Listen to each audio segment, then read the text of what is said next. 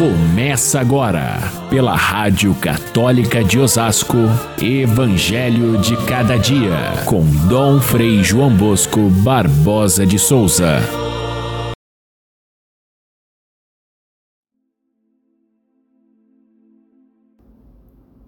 Disse Jesus aos judeus: Se eu der testemunho de mim mesmo, meu testemunho não vale. Mas há um outro que dá testemunho de mim, e eu sei que o testemunho que ele dá de mim é verdadeiro. Eu, porém, não dependo do testemunho de um ser humano, mas falo assim para a vossa salvação. Caríssimos irmãos e irmãs, ouvintes do nosso Evangelho de cada dia, hoje nós vamos lembrar a figura de São Turíbio de Mogrovejo. Eu sei que alguns dos nossos ouvintes sempre gostam de ouvir pelo menos uma pequena palavra sobre esses grandes exemplos de fé, de evangelização, de vivência do Evangelho que nós temos entre os santos e santas de Deus. O santo de hoje foi bispo na cidade de Lima, no Peru, bem no início da colonização dos europeus. Ele era espanhol, grande estudioso do direito, é, e com esse conhecimento jurídico foi indicado para ser bispo da cidade de, de Lima e, de imediato foi ordenado sacerdote e bispo, como era costume naquele tempo. E assim ele veio, foi um dos maiores evangelizadores, maiores apóstolos da América Latina. Encontrou aqui os colonizadores que escravizavam os índios e os maltratavam, e ele foi um defensor dos índios. Aprendeu a língua indígena e foi abraçado pelos próprios indígenas como seu defensor contra os espanhóis que os exploravam. E ele lutou tanto pela evangelização que teve inúmeros frutos. Andou por todos os lugares na América Espanhola e fez muitas conversões. Entre essas pessoas que ele crismou como bispo, tem três santos lá do início da evangelização: Santa, Santa Rosa de Lima, São Martinho de Lima e São Francisco Solano. Os três evangelizados e, e convertidos e crismados por São Turíbio. Vejam a força evangelizadora desse homem que teve tanta influência na nossa América Latina. Logo depois de toda a movimentação da igreja no Concílio de Trento.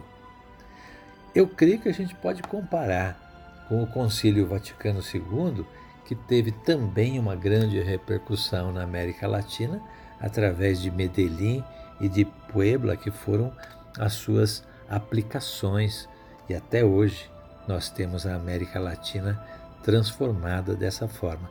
A mesma coisa aconteceu no tempo de São Turíbio, trazendo ao continente latino-americano todo o crescimento produzido pelo Concílio de Trento. Lembramos então esse grande bispo e evangelizador São Turíbio. Vamos ao evangelho que não é nada fácil. São João, evangelista, entra aqui numa linguagem muito profunda, teológica e ao mesmo tempo jurídica. E eu já explico por, em que sentido é jurídica. Nós vamos lembrar que o evangelho de hoje, esse longo discurso de Jesus, acontece depois da cura daquele paralítico que estava há 38 anos parado ali na, na fonte de Betesda. Os judeus, aqui judeus não é, não, não são os do povo judeu, mas simplesmente São João chama assim os judeus aqueles que não aceitaram Jesus, que eram os seus adversários. Os judeus então acusavam Jesus de duas coisas especialmente. A primeira é que ele não respeitava a lei, a lei do sábado especialmente. E a segunda coisa, que ele se fazia passar por filho de Deus como se ele fosse igual a Deus. E isso irritava imensamente os inimigos de Jesus. Não aceitavam ou diziam que isso era uma blasfêmia.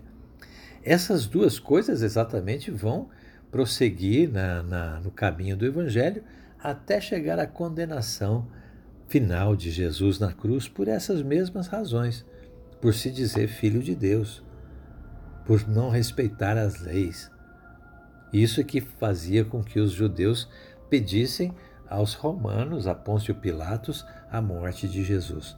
Mas aqui, no Evangelho de São João, Jesus faz um longo discurso de resposta, mostrando que essas acusações não têm o menor sentido. E ele chama a seu favor diversos testemunhos, como numa batalha jurídica. Assim como a, a, a, o réu tem os seus, as suas testemunhas de defesa, assim Jesus se apresenta, apresenta como testemunhas, primeiro, João Batista, que muitos ali admiravam e aceitavam, embora os judeus tivessem condenado a João. O segundo testemunho, maior do que esse, são as obras que o Pai mandou realizar. Então Jesus invoca as suas próprias obras, os seus milagres, as suas curas, como testemunhas de que ele estava falando a verdade, que ele era o Filho de Deus. E por último, invoca o testemunho do próprio Pai. O próprio Pai, que é Deus, que testemunha diante de todos que esse é o seu filho. Nós entendemos essa linguagem de João da seguinte maneira: todo o evangelho de João é como se fosse o processo de Jesus.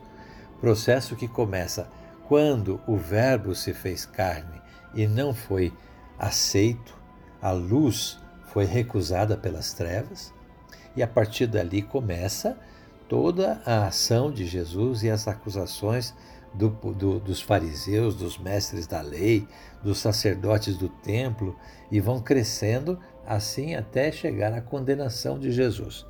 Por um lado, essa condenação é aquilo que os outros evangelistas também contam. Porém, João, o último dos evangelistas, aquele que vai escrever o seu evangelho já depois de quase 100 anos, depois de, de, da morte de Jesus, no ano 100, São João, ele tece o evangelho de forma jurídica, mas invertendo a questão. Jesus, que era acusado, passa ele a acusar os judeus. Ele passa a acusar os doutores da lei, os mestres da lei, dos seus erros. E aqui nesse evangelho, Jesus então mostra que que eles, os judeus, que tinham a lei de Moisés e podiam entender a sua pessoa e a sua linguagem, podiam aceitar que ele era o filho de Deus, esses mesmos fariseus e doutores da lei fecharam os olhos, foram cegos, foram surdos a essa palavra de Moisés que eles mesmos tanto cultuavam. E assim não aceitaram Jesus. Então, Jesus passa a acusá-los de não compreender a Escritura, porque a Escritura fala a respeito dele. Invocando essas testemunhas, Jesus dá a resposta que os primeiros cristãos precisavam para responder aos ataques dos próprios judeus que diziam ser uma blasfêmia entender Jesus Cristo como Filho de Deus, como eles diziam. Então, esse processo contra Jesus inverte-se e passa a ser um processo contra os próprios acusadores. Que lição nós podemos aprender num evangelho assim tão complicado? A primeira coisa é que teorias, doutrinas, teologias, palavras complicadas não levam a nada. Nós precisamos é olhar a figura de Jesus Cristo. Ele próprio, o ser humano perfeito, o Filho de Deus, e a partir dele encontrar as razões por que segui-lo, por que acreditar na sua sabedoria, por que fazer dele a nossa vida, porque ele é o nosso Salvador. Ele é o Filho de Deus e ponto. É isso que São João quer nos mostrar. Tempo de quaresma. Vamos deixar as teorias de lado. Vamos deixar as palavras complicadas, os latins, as explicações teóricas e olhar para Jesus Cristo. É Ele, o Salvador que se apresenta a nós. Fiquem todos com Deus. Até amanhã, se Deus quiser.